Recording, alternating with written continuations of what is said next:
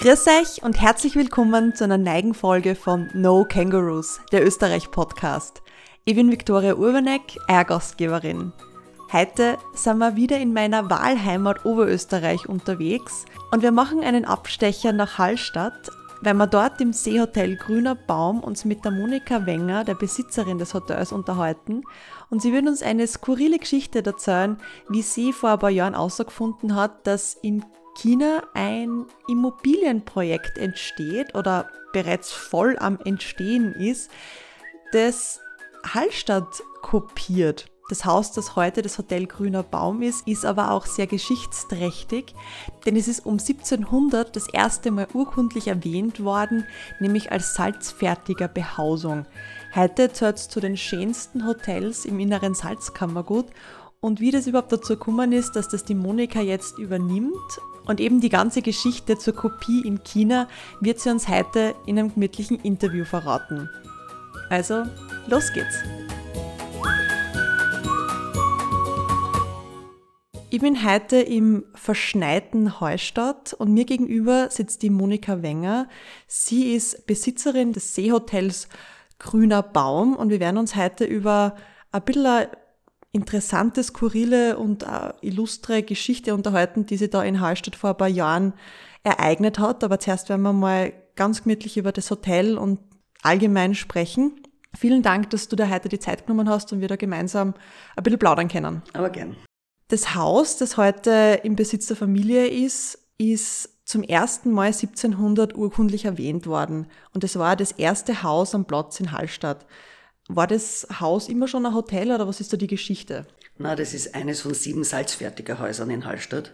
Salzfertiger waren die Familien, die das Recht hatten, das Salz zu verkaufen und damit natürlich reich waren.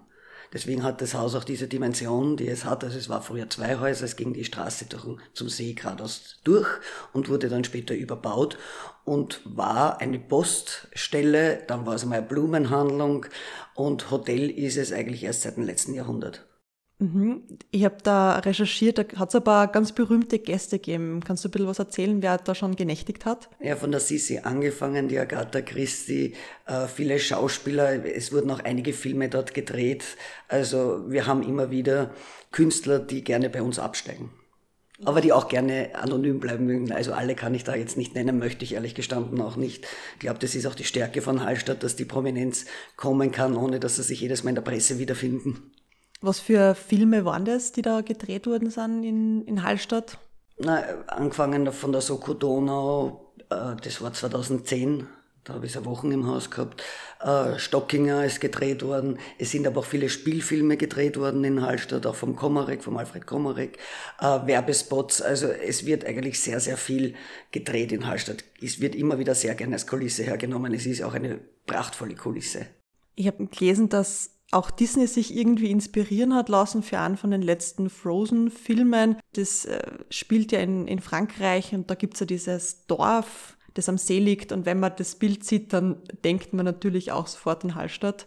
Das war auch total interessant, dass hat sich da Disney auch ein bisschen inspirieren hat lassen und nicht nur quasi die, die klassischen Filmemacher. Heute ist das Hotel ja ein Familienbetrieb. Wer ist da alle involviert und wie, wie teilt sich diese ganzen Aufgaben auf? Also es ist so, das Haus hat meiner Mutter gehört. Ich habe das Haus 2005 übernommen und bin mit meinem Sohn, weil ich habe nicht in Hallstatt gewohnt, sondern ich war in Wien und Niederösterreich berufstätig und bin dann 2005 eben mit meinem Sohn Raphael nach Hallstatt gezogen und seitdem betreiben wir das gemeinsam. Wie groß ist euer Hotel? Wie viele Zimmer habt ihr? Was würdest du sagen, zeichnet euer Haus aus? Was macht es ganz besonders? Also erstens mal natürlich diese Lage. Wir haben aktuell 30 Zimmer in unterschiedlichen Größen und Kategorien, die zum See und Marktplatz alle mit äh, Balkonen oder großen Terrassen. Also wir liegen ja genau zwischen dem historischen Marktplatz und dem See, äh, was natürlich wirklich diese Kulisse, wenn man da auf einer Terrasse steht. Die Terrassen im ersten Stock haben zwischen 40 und 60 Quadratmeter pro Zimmer. Ja, das ist schon sehr ungewöhnlich und das gefällt natürlich auch besonders unseren asiatischen Gästen. Aber ich freue mich auch, dass die Europäer immer mehr anfangen, Hallstatt zu schätzen. Ihr habt ja vor ein paar Jahren eine neue Auszeichnung bekommen, nämlich von Falstaff. Das zeichnet natürlich auch die Küche bei euch aus. Das ist eine sehr, sehr schwierige Situation. Es ist natürlich so, wir versuchen immer Top-Qualität zu liefern. Wir kaufen eigentlich auch nur Bioware ein. Wir kaufen bei regionalen Bauern ein. Äh, wir schauen da schon sehr bewusst auf die Qualität schon der Lebensmittel, die wir einkaufen, weil wie gesagt, aus schlechten Lebensmitteln kann man kein gutes Essen machen. Die Problematik ist trotzdem natürlich bei den Mengen an Menschen, die durch Hallstatt, die Hallstatt besuchen, äh, das auch wirklich immer auf dem Niveau abhandeln zu können. Aber wir versuchen von Jahr zu Jahr besser zu werden. Und ich freue mich auch sehr über die Auszeichnung, die wir bekommen haben. Ihr seid ja das einzige Vier-Stern-Superior-Hotel im inneren Salzkammergut. Auf das kann man ja wirklich stolz sein. Ja, noch dazu, wie ich das Haus im Jahr 2005 gekauft habe, war es nicht einmal mehr kategorisiert, weil es aus allen Kategorien schon rausgefallen ist. Aber es war in einem so dermaßen desolaten Zustand, ähm, dass ich mich natürlich besonders freue, dass wir uns über die Jahre dorthin entwickeln konnten, dass wir heute ein Vier-Stern-Superior-Haus sind. Wie kommt man eigentlich dazu, dass man jetzt von Niederösterreich und Wien weggeht und dann nach Hallstatt geht und sich da versucht, was Neues aufzubauen? Das war nicht so ganz freiwillig, würde ich mal sagen. Also ich habe mir die ganze Zeit, wie meine Mutter das Haus betrieben hat, immer gedacht, oh mein Gott, was macht die in Hallstatt? Was macht man, wenn man in Hallstatt lebt? Das war für mich wirklich so ein 700 Seelen Kaff. Es war ja auch relativ tot, auch touristisch ziemlich tot in der Zeit, wo meine Mutter das Haus hatte. Deswegen kam sie auch in finanzielle Schwierigkeiten und musste aufhören. Und ich habe mir dann gedacht, also wenn an diesem Platz ein Hotel nicht geht, das kann ich mir nicht vorstellen.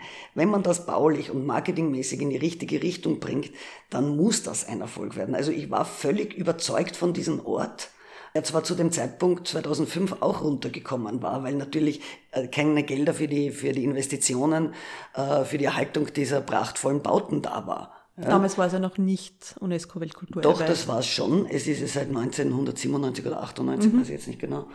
Aber das Welterbe allein hat nicht den, den wirtschaftlichen und den touristischen Erfolg gebracht. Das war natürlich schon mal gut, weil man natürlich damit Aufmerksamkeit erregt hat. Für so einen kleinen Ort ganz wichtig. Aber es hat natürlich auch die Qualität der Betriebe gefehlt. Und das war dann eigentlich mein Ansatz, dass ich mir gedacht habe, na, wenn ich mich bemühe und anstrenge, dann werden die anderen auch mitziehen. Und das andere, was ich gemacht habe, ist, es gab bis zu diesem Zeitpunkt einen Kernbetrieb in Hallstatt, der ein Ganzjahresbetrieb war. Also ich habe von Anfang an eigentlich auch darauf gesetzt, keinen Saisonbetrieb zu haben, sondern einen Ganzjahresbetrieb zu haben.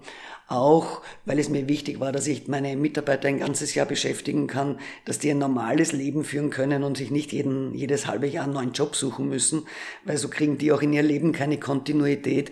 Für das Gebäude ist es auch nicht gut, weil wenn man ein Gebäude ein halbes Jahr leer stehen lässt, da gibt's Frostschäden, da gibt's alles Mögliche. Und außerdem wirtschaftlich gesehen ist es so, wenn ihr Hotel ein halbes Jahr zusperrt, das ist so wie wenn ich eine Maschine ein halbes Jahr stilllege. Also es ist auch noch unwirtschaftlich. Und äh, aus all diesen Faktoren heraus haben wir gedacht, ich probiere es einfach aus. Und es hat dann drei Jahre gebraucht, bis der Winter wirklich funktioniert hat in Hallstatt. Äh, wobei es ja lustigerweise so ist, dass alle drei Orte, die rundherum liegen, alle vom Wintertourismus gelebt haben und Hallstatt nur vom Sommertourismus. Und immer gedacht, da muss man ja irgendwie einen Ausgleich schaffen können, dass quasi Hallstatt von den Winterorten wie Obertraun, Gosa und Bad Geusern profitiert und wiederum diese Orte vom Sommertourismus von Hallstatt profitieren. Und genauso war es im Endeffekt dann auch.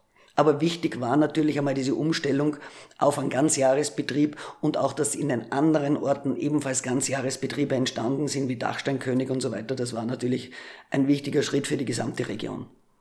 Und wenn man jetzt aufs letzte Jahr zurückschaut, da war ja jedes Zimmer toll gebucht, also im ganzen inneren Salzkammergut, gerade im Sommer. Wir haben Verwandte in der, in der Gosa, der hätte teilweise die Zimmer doppelt und dreifach belegen können letztes Jahr im Sommer, ja. Obwohl es eigentlich die Winterdestination einmal war und heutzutage ist das wirklich eines der wirklich schönsten Fleckerl bei uns im Land. Jetzt würde es mich noch interessieren, weil ich sage mal, viele Österreicher, die halt meistens eine kürzere Anreise haben, machen einen Tagesausflug nach Hallstatt. Wie lang bleiben die Gäste bei euch normalerweise? Also Nächtigungsgäste, da ist im Jahr 2020 die Aufenthaltsdauer gestiegen.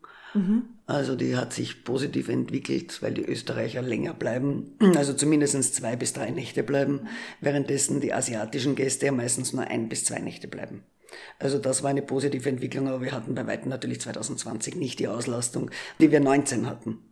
Und jetzt würde ich ganz gern auf diese skurrile Geschichte, die ich am Anfang ein bisschen angeteasert habe, einsteigen und darauf eingehen. Da hast du was rausgefunden und das hat bei dir im Hotel quasi begonnen. Magst du von dieser Geschichte einfach erzählen und berichten?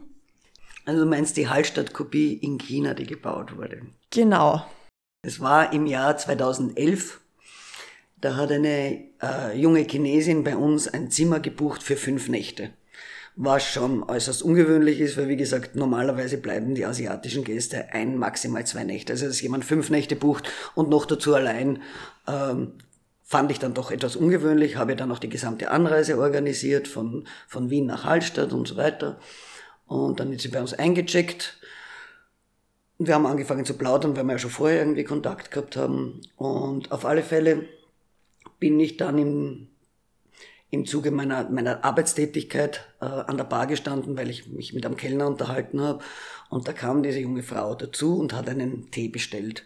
Und dann habe ich angefangen mit ihr zu plaudern und habe sie gefragt, was sie eigentlich in Hallstatt macht. Und sie hat mir erklärt, also sie arbeitet hier. Und das fand ich auch etwas schräg, ehrlich gestanden, weil warum fliegt man von China nach Hallstatt, um da zu arbeiten? 10.000 Kilometer fliegen, um da zu arbeiten dann habe ich sie einfach gefragt, was sie arbeitet. Und dann hat sie mich gefragt, ob ich sehen möchte. Und dann habe ich gesagt, ja sicher. Und dann bin ich zu ihr in, in den Loungebereich gegangen und dann lagen dort Pläne,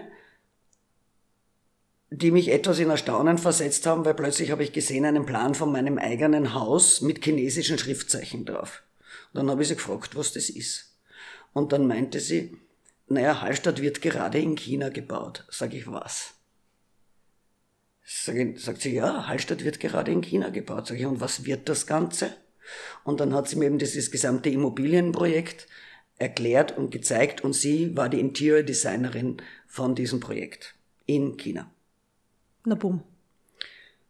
Und da haben bei mir schon mal alle Alarmglocken irgendwie geläutet, weil wie gesagt, dadurch, dass mein Ursprungsberuf ja auch eher journalistisch und marketingmäßig besetzt ist, war mir klar, das ist eine Geschichte und das ist etwas Großes. Weil wenn ein, eine Firma hergeht und einen ganzen europäischen Ort in einem anderen Land nachbaut, dann muss dieser Ort was Besonderes sein. Also dass der Ort was Besonderes ist, das haben die Einheimischen immer gewusst, aber dass das dann so internationale Aufmerksamkeit erfährt, das war dann doch was Neues. Und dann habe ich sie gefragt, naja, äh, wann denn das fertig sein soll. Und dann meinte sie, nächstes Jahr, sage ich, man kann doch nicht innerhalb von einem Jahr einen ganzen Ort bauen. Sagt sie, wieso? Es wird eh schon seit fünf Jahren dran gearbeitet. Und es war ja dann, ich bin dann auch im Nachhinein drauf gekommen, dass Leute, die an diesem Projekt gearbeitet haben, als Architekten, die den Ort vermessen haben und fotografiert haben und katalogisiert haben, durchaus bei mir im Hotel gewohnt haben und ich halt einfach damals nicht wusste, ich bin davon ausgegangen, das sind Urlauber. Die haben sich ja nicht deklariert, was sie da im Ort tun.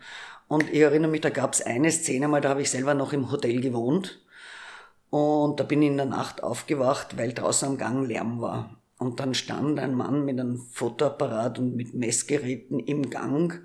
Und dann habe ich ihn einmal gefragt, was er da macht. Ja, weil irgendwie ist es doch ein bisschen komisch, weil mitten in der Nacht jemand auf der Treppe steht und anfängt, Hotel zu fotografieren und, und zu vermessen und so weiter. Äh, er hat dann sofort seine ganzen Sachen eingepackt, hat es mir nicht erklärt und ist in sein Zimmer gegangen. Und ich habe die Geschichte dann einfach wieder vergessen gehabt. Ja. Meine Güte, das passieren mit Gästen sehr merkwürdige Geschichten. Also das ist jetzt nicht so, so wahnsinnig merkwürdig, dass es, dass man sich darüber länger Gedanken macht. Aber das war scheinbar eine dieser Truppen, die fünf Jahre lang Hallstatt einfach heimlich fotografiert, vermessen und kopiert haben. Und wie ich dann eben mit der jungen Dame, die Fee heißt im Übrigen, mhm. und ich bin heute noch in Kontakt mit ihr, wir sind immer noch befreundet, habe ich sie gebeten, ob ich die Pläne von meinem Haus haben kann. Ja, weil das ist natürlich was Ungewöhnliches und ich wollte das haben. Und dann hat sie mir diese ausgedruckten Pläne in die Hand gedrückt und meinte, ich kann was kopieren. Das Problem war nur, dass genau an dem Tag mein Kopierer nicht funktioniert hat, weil die Druckerpatronen leer waren. Sondern habe ich sie gebeten, dass man das per Mail schickt. Und am ersten Tag kam nichts. Und am zweiten Tag kam nichts. Und dann habe ich sie gefragt, naja, äh, was denn, mit dem Mail sei, ob es da irgendwelche technischen Probleme gibt. Und sie meinte, die Dateien sind zu groß, sie kann sie mir nicht per E-Mail schicken. Sie kann sie quasi nur auf einen Stick kopieren und mir dann geben zum Runterspielen. Habe ich gesagt, na okay, dann machen wir das so. Wobei mir die Problematik natürlich zu diesem Zeitpunkt schon bewusst war, muss ich sagen, ja, weil China ist immer noch ein kommunistischer Staat. Ich war mir nicht hundertprozentig sicher, was für Folgen das für die Fee haben wird, dass sie mir diese Unterlagen gibt. Also es war jetzt, ich habe das mit gemischten Gefühlen gemacht. Weil auf der einen Seite wusste ich, es ist eine großartige Geschichte und auf der anderen Seite war mir aber das Schicksal von der Fee einfach wichtig. Also ich wollte sie jetzt einfach nicht nur als Informantin benutzen und hinter mir die Sinnflut, äh, sondern ihr Schicksal war mir eigentlich immer wichtig bis heute. Und äh, dann hat, ist sie tatsächlich runtergekommen und mit dem Stick und ist mit mir ins Büro gegangen und hat mich bestimmte Files runterspielen lassen. Nicht alles, nur bestimmte Files. Und dann habe ich sie gebeten, ob ich nicht auch noch Unterlagen von dem Gesamtprojekt haben kann, wo man wirklich sieht, wie dieser Ort im Endeffekt, wenn er fertiggestellt ist, aussehen soll. Und sie meinte, das hat sie nicht auf dem Stick drauf, da muss nochmal raufgehen und das nochmal draufspielen. Was sie dann auch tat und wieder kam, und dann habe ich sie gebeten, dass sie wieder mit mir ins Büro geht und mir sagt, welche Files ich runterspielen darf. Und dann ist sie hergegangen, hat mir den Stick in die Hand gedrückt und hat gesagt, sie geht jetzt spazieren. Und dann habe ich den Stick kopiert. Was war jetzt unabhängig davon, dass du gesagt hast, das ist eine tolle Geschichte? Was war das erste Gefühl? War das Überraschung oder? Euphorie. Ich war begeistert. also diese Vorstellung, dass, dass dieser Ort ja, und dieser Platz so einzigartig sind, dass sich jemand wirklich die Mühe macht, den Ort zu kopieren und auch die Finanzen aufbringt, um das in einem anderen Land aufzubauen. Ich meine, das ist ein Milliardenprojekt. Ja? Und man gibt nicht einfach so viel Geld aus, um etwas zu kopieren, was unwichtig ist. Ja? Ja, vor allem, also in China ist ja jetzt nicht nur Hallstatt kopiert worden, sondern auch Venedig und Paris und große andere Städte, sagen wir mal, vielleicht nicht ganz kopiert, aber imitiert worden. Und wenn man dann quasi mit dem kleinen Hallstatt da auf, die, auf das gleiche Level gesetzt wird wie diese Weltstädte, dann ist das ja ein, eine Ehre. Na, eigentlich ist es umgekehrt. Eigentlich ist die Ehre noch größer, weil sie haben Hallstatt ja quasi das gesamte Zentrum nachgebaut. Und nicht nur Teile rausgepickt. Genau, und nicht nur so einzeln, so wie Eiffelturm und Paris und so weiter, also einzelne Sehenswürdigkeiten, sondern die Gesamtsituation. Und das war schon eine neue Dimension des Nachbaus. Also man wusste ja schon, dass sie einzelne Sehenswürdigkeiten aus der ganzen Welt kopieren, aber dass sie wirklich einen ganzen Ort kopieren, das war dann schon eine völlig neue Dimension, auch für die Chinesen. Auch nicht alltäglich. Ja. Wie gesagt, dann hatte ich die, die gesamten Dateien bei mir am Rechner, habe dann, wie sie zurückgekommen ist, den Stick zurückgegeben. Und zeitgleich hatte ich einen Journalisten im Haus, den Herrn Norbert Riff von der Presse, weil der hat damals gerade eine Geschichte gemacht über das Narzissenfest in Aussee drüben. Und ich habe ihn gefragt, ob er mir diese Geschichte bringen würde, ob er Interesse dran hat. Und habe ihm halt das alles irgendwie erklärt. Aber ich habe ihn gefragt, quasi bevor ich die Pläne hatte. Ja, und er hat gesagt, er kann die Geschichten nur bringen, wenn er auch eine Dokumentation da, dafür hat, dass das auch stimmt. Völlig klar, als Journalist braucht er natürlich irgendwelche Unterlagen, dass das wirklich stimmt. Ja. Also war es natürlich doppelt wichtig für mich, irgendwie diese Pläne zu bekommen, nicht nur zur Befriedigung meiner eigenen Neugierde, sondern weil ich ja wusste, ich möchte mit der Geschichte an die Presse gehen. Und der Norbert Riff, wie gesagt, hat das zugesagt, dass er das macht. Er meint, er muss es natürlich noch mit der, mit der Redaktion besprechen und auch welchen Platz wir bekommen und zu welchem Zeitpunkt. Also die Details waren alle nicht klar, aber dass er es macht, war klar. Und es war mir auch wichtig, dass das quasi ein seriöses Medium ist, die als erstes hinausgehen mit dieser Geschichte. Also ich wollte es jetzt nicht irgendwie über Internet verbreiten oder sonst sowas, sondern es war mir schon wichtig, dass das von einem seriösen Journalisten geschrieben wird weil auch das was mit der, mit der Wertigkeit dieser Geschichte irgendwie zu tun hat. Dann ist die Fee abgereist und nachdem sie abgereist war, habe ich äh, den Bürgermeister kontaktiert und habe ihn gefragt, ob er irgendwas darüber weiß, dass Hallstatt in China kopiert wird. Und er meinte, nein, er weiß nichts davon. Sage ich, sitzt am Computer? Sagt er, ja, ich sitze am Computer. Sage ich, ich schicke da mal was. Ja? Und dann habe ich ihm einmal so die ersten ein, zwei Dateien geschickt und dann meinte er, ich glaube, es wäre gescheit, wir treffen uns am nächsten Tag am Gemeindeamt. Und ich soll mal, ich soll die Unterlagen mitnehmen. Gut, und am nächsten Tag bin ich dann aufs Gemeindeamt marschiert mit meinem Laptop, mit dem Stick drinnen und habe mich dort mit dem Bürgermeister, mit dem Vizebürgermeister getroffen, habe ihnen die ganze Geschichte erzählt und habe ihnen auch gesagt, dass ich damit an die Presse gehen möchte. Weil ich der Meinung bin, dass wenn uns quasi die Chinesen schon so adeln, dann soll auch der Rest der Welt was davon erfahren. Abgesehen davon, dass es natürlich ein geiles Marketing für Hallstatt ist und uns beim unserem Verkauf ja quasi auch hilft. Also den Hintergedanken, muss ich zugeben, hatte ich schon. Ist ja total legitim. Ich meine, gute Geschichten verkaufen sich und das ganze Storytelling, es gibt nichts Besseres, wenn man eine richtige lässige Geschichte hat. Finde ich auch. Also die ist uns wirklich in den Schoß gefallen. die, die war ein absoluter Glücksfall. Der Bürgermeister hat dann den Stick auch nochmal kopiert, weil da waren einige Dateien drauf, die ich nicht aufmachen kann, äh, weil man dafür spezielle Software braucht, die ich nicht hatte. Also so an die ganzen architektonischen Zeitungen, also Zeichnungen, die konnte ich nicht aufmachen. Also ich konnte nur die PDFs öffnen. Also hat er dann äh, die ganzen Rest bekommen, wer kann das in der HTL öffnen. Und dann habe ich ihm gesagt, dass ich damit an die Presse gehen möchte.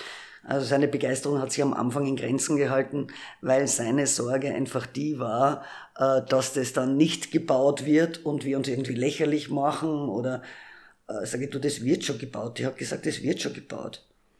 Sag ich, wie gesagt, sie hat gesagt, in einem Jahr soll es fertig sein. Also ich glaube schon, dass wir damit rausgehen sollten.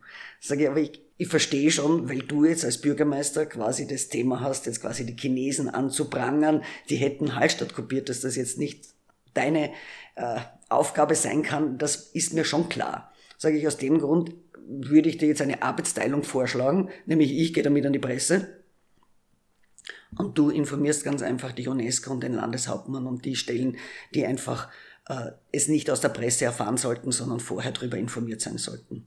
Und so haben wir das dann gemacht. Also wir haben beide quasi die identen Unterlagen gehabt und haben beide gleichzeitig auf Senden gedrückt. Ich habe es dem Norbert Riff geschickt und äh, der Axel hat es an die Behörden geschickt.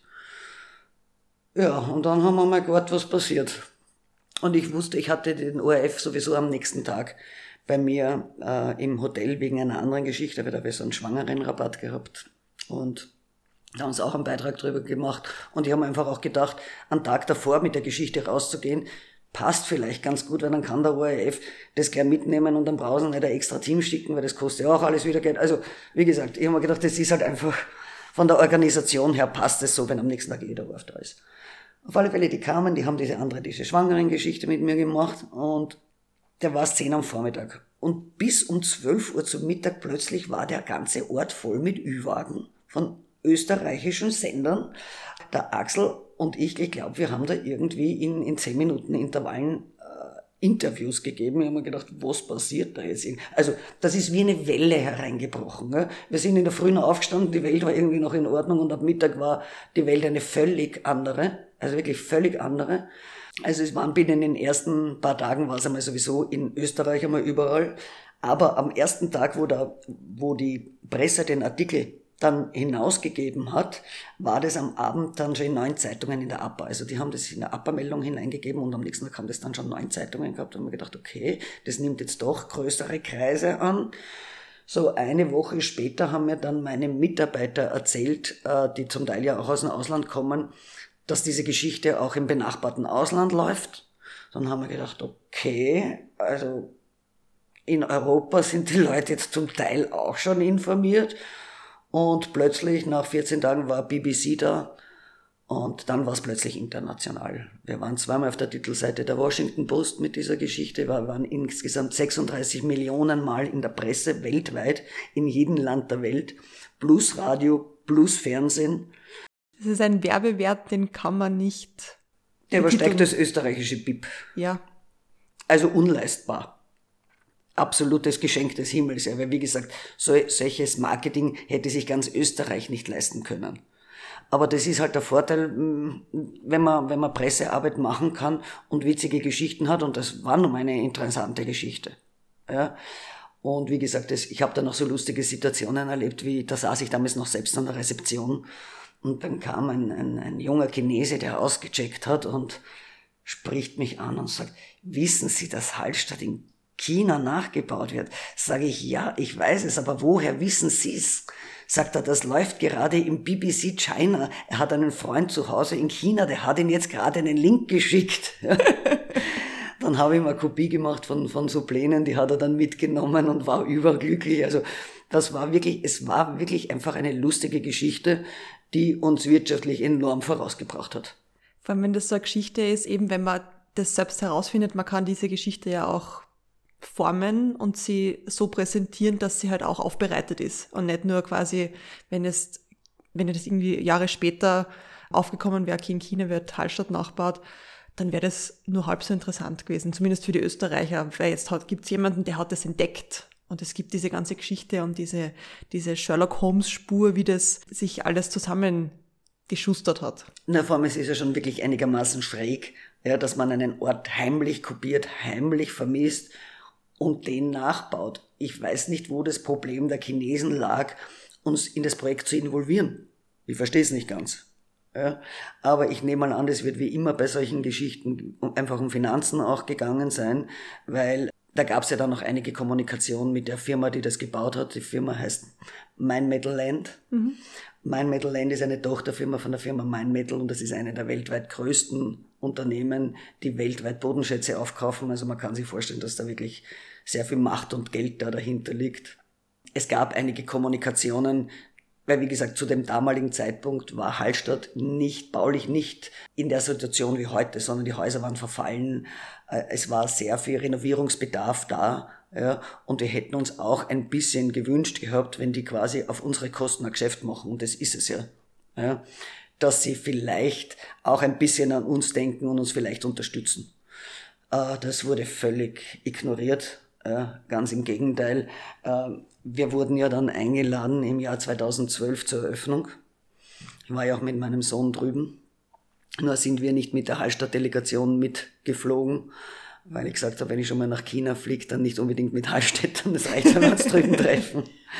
Und außerdem sind wir über Hongkong geflogen, weil ich die Fee dort getroffen habe.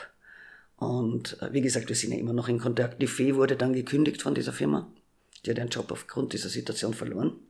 Was eigentlich noch ein Glück war, weil sie hätte genauso gut ins Gefängnis gehen können. Ja. Und das äh, hat natürlich dann auch den Grund, dass ihr euch in Hongkong getroffen habt, dass sie wahrscheinlich nicht mehr in Festland China gibt hat. Nein, nein, sie hat sehr wohl, sie lebt okay. sehr wohl in China, weil auch dort ihre Mutter und ihre Schwester leben. Aber sie selber hat in Kanada studiert. Also sie ist international orientiert und hat zu dem damaligen Zeitpunkt einfach in Hongkong gewohnt. Sie hat mir nicht sehr viel erzählt, ja, aber nachdem ich wusste, dass die Firma sie gekündigt hat, habe ich sie dann angestellt. Also ich habe sie dann engagiert. Mhm. Weil ich sie ja nicht so hängen lassen konnte. Das wollte ich auch nicht. Ich hatte damals die Situation, dass ich ähm, die Generalsanierung vom grünen Baum geplant hatte, weil ich hatte einen Hauptträgerbruch zwischen zweiten und dritten Stock und musste das halbe Haus abtragen und neu bauen. Wollte die Möbel und bestimmte andere Dinge einfach drüben machen lassen. Weil ich mir gedacht habe, erstens einmal ist es wesentlich günstiger als bei uns. Wie gesagt, wirtschaftliche Sache. So viel Geld habe ich damals auch nicht gehabt. Außerdem, die machen sehr viel noch in Handarbeit. Also das Bild von China, das wir in Europa haben, stimmt ja auch. Nur zum Teil, muss ich ehrlich sagen. Und sie hat mir die gesamte Abwicklung drüben gemacht. Also sie hat die Firmen rausgesucht. Ich bin dann mit meinem Sohn auch hinübergeflogen. Wir haben die ganzen Firmen drüben besucht. Da ist sie mit uns gefahren, hat die gesamte Qualitätskontrolle gemacht, den ganzen Transport. Also sie hatte zumindest einmal übergangsmäßig einen Job. Und dann hat sie sich selbstständig gemacht. Und das ist sie heute noch. Und wie gesagt, wir sind nach wie vor in Kontakt.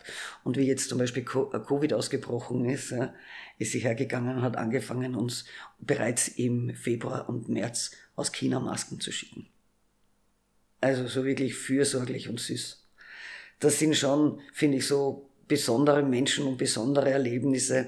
Und solche Menschen sollte man im Leben dann auch nicht mehr aus den Augen verlieren. Ja, vor allem, wenn das durch so einen Zufall, so eine Begegnung entstanden ist. Genau. Und wie dann die Eröffnung vom Grünen Baum war, nach der Generalsanierung, habe ich sie und ihre Mutter eingeladen nach Hallstatt und habe ihnen noch den Flug und den ganzen Aufenthalt bezahlt, damit sie überhaupt kommen können. Und dann waren sie eine Woche da und haben auch eine Riesenfreude gehabt. Und es war auch toll, dass wir uns wieder mal gesehen haben. Wie gesagt, wir schreiben uns regelmäßig und ich würde schon mal sagen, dass das eine internationale Freundschaft geworden ist. Und es ist ja heute eben durchs Internet so einfach worden, Ich verdonner hin und wieder Facebook, weil man denkt, äh, frisst so viel Zeit, aber der einzige Grund, wieso ich noch auf Facebook bin zum Beispiel, ist, weil ich einfach so viele Freunde durch Reisen und irgendwelche zufällige Treffen in meinem Leben habe, das einfach anders nicht geht. Das mit China natürlich noch mehr anders, weil das gibt's eben drüben nicht. Weder WhatsApp noch Facebook. Genau, da gibt's dann eben andere Möglichkeiten, beziehungsweise mit VPN geht's irgendwie, wenn man sich im Ausland anmeldet, aber so ganz wir astrein wir, ist wir es mailen nicht. einfach ganz normal. Wir mailen, das funktioniert genauso gut. Manchmal telefonieren wir. Ich habe sowieso vor, wieder hinüber zu fliegen. Sie hat auch wieder vorzukommen. Also das wird, ich glaube, wir werden ein Leben lang verbunden bleiben irgendwie durch die Geschichte. Im Endeffekt hat sie ja auch, hat sie ja auch äh, quasi ihr Leben neu organisiert damit, weil dadurch, dass sie diesen Job verloren hat. Und es geht ja heute auch besser als damals. Manchmal bringt Veränderung auch was Positives. Aber wenn man es Ja. vielleicht in dem Moment nicht sieht. Genau. Aber das war halt zu dem damaligen Zeitpunkt nicht klar, ob das jetzt gegen sie ausgeht oder nicht. Und deswegen war es mir einfach wichtig, mit ihr in Kontakt zu bleiben. Du hast das eh schon gesagt, das chinesische Hallstatt, das liegt in der Nähe von Hongkong, ganz in der Nähe, also nord, nordöstlich, nördlich von, von Hongkong, 2012 eröffnet. Äh, Wie war denn diese Einweihungsfeier für euch? Es muss ja total skurril sein, wenn man da quasi in seiner Heimat ist oder in einem, wenn man irgendwo ist, wo man meint, das kennt man und das ist aber ein paar tausende Kilometer entfernt. Also diese Öffnungsreise war aus zwei Aspekten heraus sehr merkwürdig. Das eine ist das Thema, was du gerade angesprochen hast, wenn man 10.000 Kilometer entfernt steht, in den Tropen, weil es ist tropisch dort. Mit Palmen, Äh, ja, aber es ist allein schon die Luftfeuchtigkeit, also das Klima, ja, ein ganz ein anderes. Ja. Und man steht dann quasi vor seinem eigenen Gebäude, das nicht das eigene Gebäude ist. Also das war schon, also das war schon wirklich sehr, sehr schräg. Emotional gesehen. Wir sind dort gestanden und haben einfach nur mehr gelacht irgendwie, weil was hätten wir sonst tun sollen? Es war wirklich, wirklich schräg und dann haben wir reingeschaut, drinnen war es noch Baustelle. Es war ja auch so, dass die, äh, es wurde mir dieses Haus ja auch angeboten zum Betreiben. Die wollten ja dort ein österreichisches Restaurant hineinmachen. Aber das habe ich abgelehnt, weil 10.000 Kilometer entfernt ein österreichisches Restaurant zu betreiben, würde bedeuten, äh, man müsste schon von hier die Lebensmittel mitnehmen, weil die chinesischen Lebensmittel nicht die, die Qualität haben, ähm, die natürlich unsere Lebensmittel haben. Und äh, angeblich wurde sogar vorher der Blachutter gefragt, ob er es machen will, und er hat abgelehnt. Ja, dann haben sie es mir anboten, ich habe es auch abgelehnt. Ich kann mir nicht vorstellen, dass irgendein österreichisches äh, Unternehmen da drüben ein Restaurant betreiben wollen würde. Also ich weiß nicht, was heute drinnen ist. Es ist ja auch so, dass dieser ganze, äh, das Zentrum von Hallstatt dort, äh, das nachgebaut wurde, quasi das gesellschaftliche Zentrum ist. Quasi dort sind die Shops drinnen, äh, da sind Kaffeehäuser drinnen, äh, dort sind diese ganzen Punkte, wo sich die Hochzeitsreisenden fotografieren lassen. Das ist quasi das Zentrum. Dann gibt's einen Kreis von Häusern rundherum, also Villen, ebenfalls in, in Hallstätter Stil gebaut, mit den ganzen Verzierungen, die die alle haben. In der Reihe dahinter sind's dann Doppelhäuser und in den Reihen dahinter sind's Hochhäuser aber alles immer noch mit dieser alpenländischen Architektur. Die bauen ja sogar eine eigene Bahnlinie gerade hin von Huichu nach in, in dieses Hallstatt. Und es sollen ja am Schluss eine Million Menschen in diesem Hallstatt wohnen. Und es ist ja auch eines der erfolgreichsten Immobilienprojekte in China. und das ist ja genau das, es ist ein Immobilienprojekt, ein Investmentprojekt, Man hat uns erklärt, wie wir da drüben waren, dass also mal die erste Zielgruppe, die sie ansprechen, zum dort wohnen, Europäer sind. spannend. ja, weil das natürlich eine, eine dörflichere Struktur hat als die Großstädte in China und sie wollten quasi den Europäern europäisches Flair liefern, wobei ich gehe davon aus, wenn ein Europäer nach China geht, will er chinesisches Flair, weil wenn ich ins Ausland gehe, würde ich mich für das Land interessieren. Äh, ich glaube, das ist eine, und die reichen Chinesen natürlich sehr wohl sich dort ansiedeln und wie gesagt, das sind, sie fahren hin und machen dort Hochzeitsfotos, was ja auch ganz was Besonderes ist in China. Die Chinesen reisen ja auch durch, quer durch Europa und geben Tausende von Euros auf, nur um an bestimmten Städten Fotos machen zu können. Ja. Also das, das ist eine, eine eigene Geschichte. Und es sind ja nicht alle Europäer Hallstätter. Na, das kommt noch dazu. Ja, also ein Spanier wird sich wahrscheinlich im chinesischen Hallstatt ähnlich unwohl fühlen, vielleicht, wenn er sich generell dort unwohl fühlt wie woanders. Ja, was ich auch noch ein bisschen schräg fand, war, dass dann zum Beispiel so Steine dort gibt, die in Wahrheit Lautsprecher sind und aus denen zirpen dann die Grillen. Ja, natürlich, weil sie natürlich nicht alles haben oder es waren dann äh, Plastikschwäne dort. Wobei sie überlegt haben, sich echte Schwäne zu holen. Ja. Äh, sie haben ja auch zum Beispiel die europäische Bepflanzung mit hinübergenommen. Die haben das Spalierobst haben sie mitgenommen. Also wirklich bis ins Detail hinein haben sie es gemacht. Das war quasi der eine Teil, wie wir in dem Ort drinnen waren. Und das zweite waren einfach die Umstände dieser Reise, die eine, die sowas von merkwürdig waren, weil wir wurden ja permanent vom Geheimdienst überwacht. Wir durften ja gar nichts. Man hat uns auch ununterbrochen an irgendwelche Orte gebracht, weiß gar nicht, wie ich das überhaupt wirklich schildern soll. Ja. Also wie gesagt, die Hallstätter Truppe, die war zuerst im, im Hotel und der Raphael und ich, wir sind ja dadurch, dass wir von Hongkong über Guangzhou und dann mit dem Zug nach Huizhou gefahren sind, mussten wir uns ja dann dort ein Taxi nehmen, um zum Hotel zu kommen. Und das alleine ist ja schon ein Problem, weil da drüben spricht ja keiner Englisch. Und unsere Schrift kann auch keiner lesen. Also musste ich ja eben quasi mir vorher schon im Hotel aufschreiben lassen, einen Zettel für den Taxifahrer, dass der uns in dieses Hotel, in dieses besagte Hotel bringt. Ja. Dann haben sie dann die Location geändert. Wir saßen im Zug, ja, wie sie die Location geändert haben. Das heißt, wir sind in Huizhou angekommen und wussten jetzt nicht, wie wir den Taxifahrer klar machen sollen, wo wir hinwollen. Ich habe dann nur das große Glück gehabt, es gibt eine, eine, eine Frau und die ist mit einem Taiwanesen verheiratet. Und ich habe mir gedacht, ich rufe sie jetzt einfach an, die soll mir helfen beim Übersetzen. Und ich habe sie Gott sei Dank erwischt und die hat dem Taxifahrer das irgendwie ausdeutschen können, aus Chinesischen können, wo, wo wir hin müssen. Ja. So, und dann kamen wir in diesem Hotel an, die anderen waren auch schon da das Erste, was der Raphael und ich natürlich machen wollten, wir wollten uns den Ort anschauen.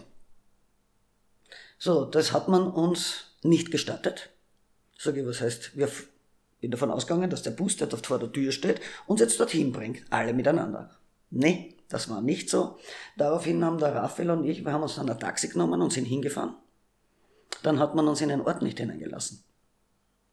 Also es war wirklich so, dass man uns versucht hat, völlig von den ganzen Themen freizuhalten, weil die Chinesen natürlich schon wussten, dass da irgendwas nicht ganz koscher gelaufen ist. Ja? Und deswegen wurden wir auch ununterbrochen überwacht. Ja? Dann haben sie uns immer, also wenn sie uns zum Essen eingeladen haben zum Beispiel, nie in ein Restaurant, sondern immer in irgendwelche Business Center, in abgetrennte Räume, wo wir ja nicht mit Chinesen zusammengestoßen sind. Ja? Und die andere Situation war ja auch noch, wir haben ja auch Presse mitgehabt. Ja? Und die wollten natürlich überhaupt keine europäische Presse haben. Und mir gedacht, na, ich, ich halte die einfach per, per SMS am Laufenden, wo wir jetzt immer gerade sind, damit sie kommen können. Ne? Weil, wie gesagt, die sind ja auch extra angereist deswegen. Sie machen ja auch noch ihre Arbeit irgendwie. Ja? Was denen natürlich überhaupt nicht recht war. Und deswegen haben sie uns, glaube ich, auch immer so verschleppt, ja, um uns von der Presse fernzuhalten. Die Eröffnung hat auch nicht in dem Hallstatt stattgefunden sondern im Hotel in einem Tagungsraum.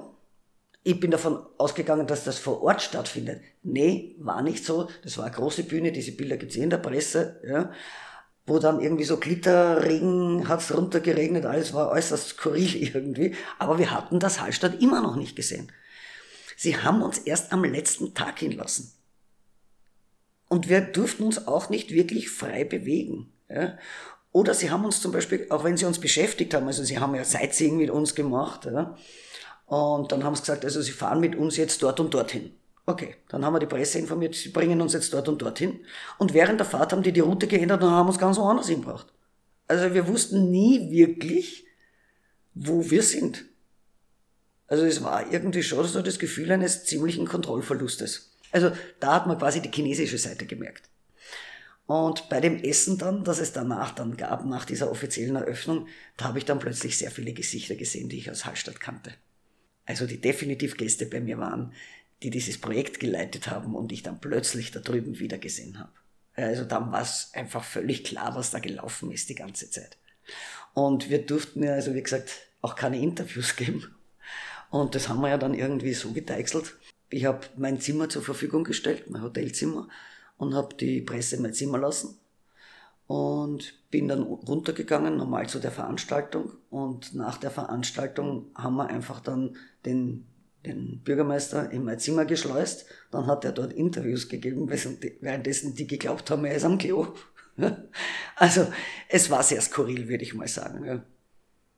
Aber irgendwie auch eine Erfahrung, weil wie kommt man sonst jemals im Leben dazu, äh, solche Erfahrungen zu machen. Aber wie gesagt, da merkt man schon die Macht von diesem, von diesem chinesischen Regime, die ja nach außen immer gut dastehen wollen. Da darf es ja keine Probleme geben. Also China ist ja nach außen hin ein Land, das keine Probleme hat. Ja. Die Probleme haben sie ja nur innerhalb und reden darf auch keiner drüber. Ich betrachte die ganze chinesische Kultur heute auch von einer anderen Seite als damals, also diese europäischen Vorurteile den Chinesen gegenüber habe ich eigentlich zurückgenommen, weil man muss sich mal vorstellen, das ist ein Land mit 1,8 Milliarden Menschen, mit unterschiedlichsten Kulturen. Ja, wie soll man denn die bitte als Volk zusammenhalten? Ich denke mal, so ein riesiges Land ist wirklich extrem schwierig zu regieren. Und dass die zwischen Kommunismus und freier Marktwirtschaft da Übergangsphasen brauchen, ist auch klar. Ja, mit welchen Methoden das gemacht wird, das ist wieder die zweite Geschichte. Aber ich glaube, das ist eine endlos Diskussion. Ich glaube, da können, sitzen wir morgen noch da, wenn wir über das Thema Menschenrechte und China ja, reden. Ja, ist, wie ihr da durch Hallstatt quasi doch äh, kontrolliert spazieren gegangen seid, was ist denn gut kopiert worden? Oder gibt es aus Ecken, wo man sich, wo du da gedacht hast, ach, das ist aber in echt anders oder schlecht kopiert? Gibt es da irgendwelche Beispiele? Naja, das mit dem Treffpunkt statt Treffpunkt beim Zauner, das ist natürlich so eine ganz offensichtliche Geschichte. Sie haben es natürlich etwas vereinfacht, weil wenn Sie es wirklich die Häuser in jedem Detail nachgebaut hätten, ja, dann wäre das kostenmäßig ja noch mehr explodiert. Also zum Beispiel beim grünen Baum drüben haben Sie äh, das Dachgeschoss nicht ausgebaut, wie es einfach im Original ist. Also es gibt schon Unterschiede. Aber es ist prinzipiell eins zu eins gebaut. Ja, seitenverkehrt. Seitenverkehrt, genau. Genau, und das mit dem Seitenverkehrt, das ist ja wegen dem Copyright. Weil es, es war ihnen natürlich schon klar, dass das eine problematische Geschichte ist. Ja. Das sollte quasi Probleme ersparen. Und nur, wir haben uns das ja auch überlegt, ob wir juristisch in dieser Angelegenheit etwas machen. Ja. Nur, was macht das für einen Sinn? Ja, weil wenn man in in China klagt, diese Firma gehört der chinesischen Regierung. Dann müssen sie mal einen Anwalt da drüben finden, der gegen eine Firma auftritt, die der Regierung gehört. Also zum Vergessen. Das, man kann in Europa, wir hätten in Straßburg klagen können. Ja, was mache ich mit einem europäischen Urteil in China? So, das Ganze hätte einfach nur wahnsinnig viel Geld und Zeit und Nerven verschlungen. Und wir haben dann gesagt, na, wir lassen diese ganze Juristerei, wir machen aus der Situation das Beste. Es ist einfach ein cooles Marketing für Hallstatt, von dem wir immer noch profitieren. Ja, und wir werden uns quasi unser Geld auf diese Art und Weise des Umwegrentabilität einfach wieder reinholen. Und genauso hat es auch funktioniert. Also wir haben definitiv ein wesentlich besseres Geschäft seitdem und haben uns die Gelder so reingeholt. Und damit konnten die Betriebe in Hallstatt auch endlich investieren ja, konnten ihre Häuser instand setzen. Es ist seit, seit 2010, 11, 12, also wirklich sehr viel saniert worden in Hallstatt und der Ort steht heute ganz anders da, als es vorher war. Wir haben ja dann dazwischen auch noch das Problem mit der Mure gehabt, 2012. Da hat es ja allein schon fünf Jahre gedauert, bis diese ganzen Schäden beseitigt waren. Die hatte ich auch im Hotel, mhm. 14 Tage nachdem ich das Hochwasser im Hotel hatte. Also es kam dann irgendwie von, so von beiden, beiden Seiten. Seiten. Auch damit lernt man zu leben. Ich glaube, wenn man ein Hotel am See hat, dann muss man, wenn man vom Wasser profitiert, dann muss man auch mit den Problemen des Wassers leben. Also ja, ich glaube, im Endeffekt soll man sich über alles nicht besonders aufregen und sich einfach freuen darüber, dass es ist, wie es ist und das Beste aus den Situationen zu machen. Und ich glaube, das haben wir in Hallstatt einfach gemacht. Wir haben das Beste aus der Situation gemacht. Du hast das eh gesagt, äh, ihr habt quasi indirekt von dieser Kopie profitiert durch einfach Mega Publicity weltweit. Das bringt natürlich auch Probleme mit sich. Massentourismus, Tagesgäste. Gibt es da heute Leute, die sagen, ma, besser, wenn das damals nicht aufkommen wäre? Oder wie gehen die, die Einheimischen, wie geht's ihr mit dem, mit dem Massentourismus um? Ist das äh, ein Segen, ein Fluch oder vielleicht sogar eine Möglichkeit? Also das Wort Massentourismus per se finde ich in dem Zusammenhang schon einmal ein bisschen problematisch, weil man muss die Sache mal differenzierter betrachten. Hallstatt hat natürlich eine besondere Geografie. Das heißt, es gibt nur eine Zufahrtsstraße. Ähm, es gibt dadurch, dass der Ort eigentlich an den Felsen gebaut ist, genau zwischen Wasser und See ist, gibt es rundherum keine, keine Flächen, auch keine Verkehrsflächen. Das heißt, es gibt nur diese eine Straße, die von Bad Ischl bis nach Obertraun und dann nach See rüberführt oder eben in die andere Richtung hindurch. Ich glaube, es wäre da einfach wichtig, Verkehrskonzepte zu haben, weil die asiatischen Gäste, die kommen sowieso fast mehrheitlich mit dem Zug. Mhm. Ja, wir haben eigentlich mit den europäischen Gästen fast mehr Probleme, weil die kommen mit dem Auto. Ja, die Asiaten fliegen rüber. Meiner Teil nimmt sich schon Leihwagen, aber nicht alle. Manche kommen dann mit dem Bus. Das ist ein Bus dann mit 40 ja, Leuten oder mein, so. Nein, nein, eigentlich, die Gäste haben wir auch nicht, weil Hallstatt mhm. ist so teuer für Busreisen. Mhm. Also das Spannend. ist auch so ein Mythos, der da immer ist. Die Busreisen, die wir haben, die kommen in erster Linie zum Essen, aber die wohnen nicht in Hallstatt. Mhm. Erstens, Hallstatt hat auch nicht so viele Betten. Hallstatt hat genauso viele Betten wie ein großes Hotel. Ja, wenn man wirklich jedes Privatzimmer dazu rechnet, ich glaube, ich weiß nicht, wie hat Hallstatt insgesamt in die 300, 400. Also mehr ist es sicher nicht. Zimmer. Mhm. Wenn man alles zusammenrechnet. Wenn es überhaupt so viel ist. Also da merkt man schon, dass wir ja gar nicht die Kapazität haben, äh, wirklich Menschenmengen aufzunehmen. Deswegen haben wir diesen, diesen Tagestourismus, der natürlich diese Verkehrsproblematik mit sich bringt. Wobei es gibt da natürlich unterschiedliche Ansätze, aber das ist auch immer so eine politische Geschichte. Man, man könnte hunderttausend Dinge tun, um das Problem einfach zu lösen und den Leuten das Leben etwas leichter zu machen weil du gerade gesagt hast, irgendwie, ob die Hallstätter das quasi bereuen. Jetzt in der Corona-Zeit, das ist ja quasi ein Rückversetzen in die Zeit davor. Gerade jetzt im Winter, weil wie gesagt, Hallstatt funktioniert ja im Winter erst seit 2008, 2009 und ich habe erst seit 2005 im Winter offen und vorher war es ja nie. Ich bin durch den Ort marschiert, das war im Dezember, da haben mich Hallstätter weinend angesprochen, wie trist und trostlos es hier ist und wie traurig das ist, dass keine Menschen da sind und sie fühlen sich zurückversetzt in Zeiten, die sie eigentlich nicht mehr haben wollten. Es gibt beide Lager. Ich glaube, es sind beide Lager einfach ernst zu nehmen. Ja, und der Tourismus hat natürlich, betrifft ja nicht nur Hallstatt, sondern das hat ja ausgestrahlt aus Hallstatt. Also diesen Marketing-Effekt, der geht ja bis nach Bad Ischl und aus See. In Wahrheit ist die gesamte Region und in Wahrheit war es eine Werbung für ganz Österreich. Ja, weil ein Chines weiß nicht, dass Hallstatt in Österreich ist. Sondern der fahrt von Hallstatt zum Schloss Schönbrunn. Und dann geht's weiter nach Neuschwanstein und Venedig. Quasi Europa in vier, fünf Tagen. Das Europe in 10 Days, ja genau, ja. dieses bekannte Europe in 10 Days, weil den 10 Days, das ist das, was die im Jahr an Urlaubstagen haben. Ja, es gehören ordentliche Verkehrslösungen her. Am besten wäre es, wenn man überhaupt nicht bis nach Hallstatt mit dem Auto fährt, sondern wenn man das irgendwo stoppt in Bad Gäusern, wenn es dort große Park-and-Ride-Anlagen gäbe und die Leute würden umsteigen, entweder in den Bus oder in den Zug oder ins Schiff. Am schönsten wäre es natürlich, das mit übers Wasser zu machen. Ähm, da ist die Problematik natürlich die Geschwindigkeit, weil ein Schiff kann nicht so schnell fahren. Noch dazu am Hallstätter See ist ja Motorbootfahrverbot, das heißt, es ging ja nur mit, mit Elektromotoren, dass man da Zyklen zusammenbekommt, dass man diese Menschenmengen auch transportieren kann. Aber wie gesagt, alternativ gibt's ja immer noch den Zug und es gibt immer noch den Bus. Also besser wäre es, wenn die Leute mit öffentlichen Verkehrsmitteln einfach kämen vor allem weil sie auch wesentlich entspannter ankommen. Bei den Hotelgästen ist sowas sowas anderes. Ähm, die Gemeinde hat ja Parkplätze gebaut. Es gibt auch dieses Parkhaus, das ist ja äh, für, besonders für, für Hotelgäste, wenn dort der Shuttlebus dann reingeht. Man kann ja auch privat mit einem Auto nicht nach Hallstatt hineinfahren, also die Gäste können ja ohnehin nicht bis zum Hotel fahren sondern die müssen ja auch im Parkhaus stehen bleiben und werden mit dem Shuttlebus gebracht. Aber auch solche Situationen gibt's, weil du gerade Venedig angesprochen hast, in vielen anderen Städten auch.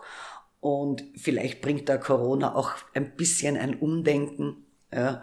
Und die andere Situation ist ja auch das, dass 2024 im Salzkammergut Kulturhauptstadt ist und wir natürlich auch da hoffen, dass durch öffentliche Investitionen die Verkehrssituation verbessert wird, weil wir haben bis vor kurzem die Situation gehabt, dass ihr Mitarbeiter um sechs am Abend nach Hause schicken muss, weil da der letzte Zug geht. Ja, also das ist dann natürlich etwas schwierig. Und auf der anderen Seite ist auch sehr wenig Wohnflächen gibt, wo man die Leute unterbringen kann.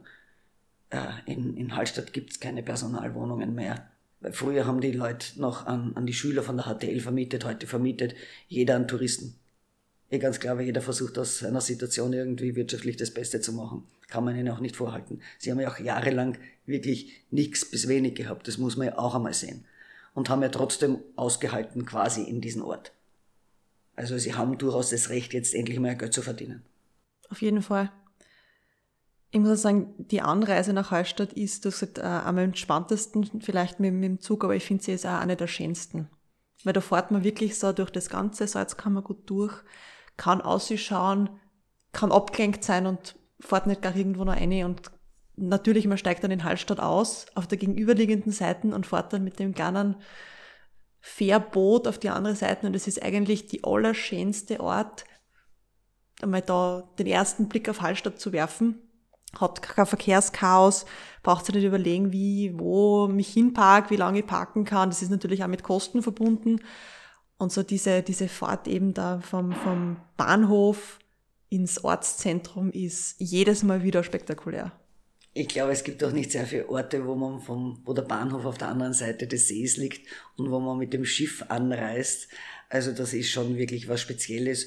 Und vor allem, man hat einen, natürlich einen grandiosen Blick auf Hallstatt. Man sieht es in seiner ganzen Pracht und Herrlichkeit. Wenn ich mit dem Auto ankomme, fahre ich durchs Tunnel. Und dann kann ich mal mühsam einmal einen Parkplatz suchen. Da würde ich eher, wenn ich, selbst wenn ich mit einem Auto käme, würde ich wahrscheinlich in, in Bad Geusern oder in Bad Ischl stehen bleiben, würde in den Zug umsteigen und würde das einfach genießen. Ja, weil das, allein die Bootsfahrt ja schon ein Erlebnis für sich ist. Ja. Und in Hallstatt ist sowieso jeder darauf eingestellt, dass wir alle Koffer transportieren und so weiter. Also wir sind ja, und auch Koffer zwischenlagern. Also wir sind ja auf diese Verkehrssituation, die wir haben, ja sowieso alle eingestellt. Gibt es noch irgendwas, was du den Podcast-Hörern mitgeben möchtest? Also ich bin der Meinung, wenn Hallstatt besichtigen, dann macht's das bitte heuer, weil ich glaube nicht, dass die internationalen Gäste heuer in den Mengen kommen können, äh, wie das in den vergangenen Jahren war. Und ich glaube, wenn man Hallstatt genießen kann und möchte, dann sollte man sich diese Chance einfach nicht entgehen lassen, 2021 einen Abstecher hierher zu machen.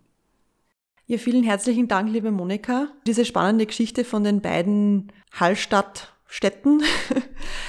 Danke für deine Zeit und hab eine gute Zeit. Wünsche ich dir auch und das wünsche ich auch den Hörern.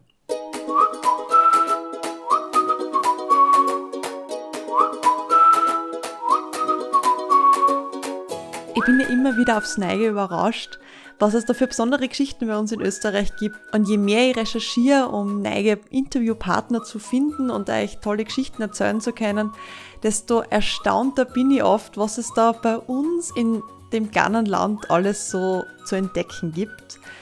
Ja, vielen lieben Dank, dass ihr wieder mit dabei wart bei dieser Podcast-Folge. Das war wirklich eine der spannendsten Geschichten, die ich recherchiert habe bis dato und auch gleich bei der Gründung quasi, wie ich mir die ersten Podcast-Partner aufgeschrieben habe, habe ich mir gedacht, die Geschichte mit dem kopierten Hallstatt, die möchte ich unbedingt erzählen. Ja, mich erreichen ja immer wieder Nachrichten und E-Mails von euch und ich bin total überwältigt von dem Feedback und ihr fragt, wie ihr den Podcast unterstützen könnt.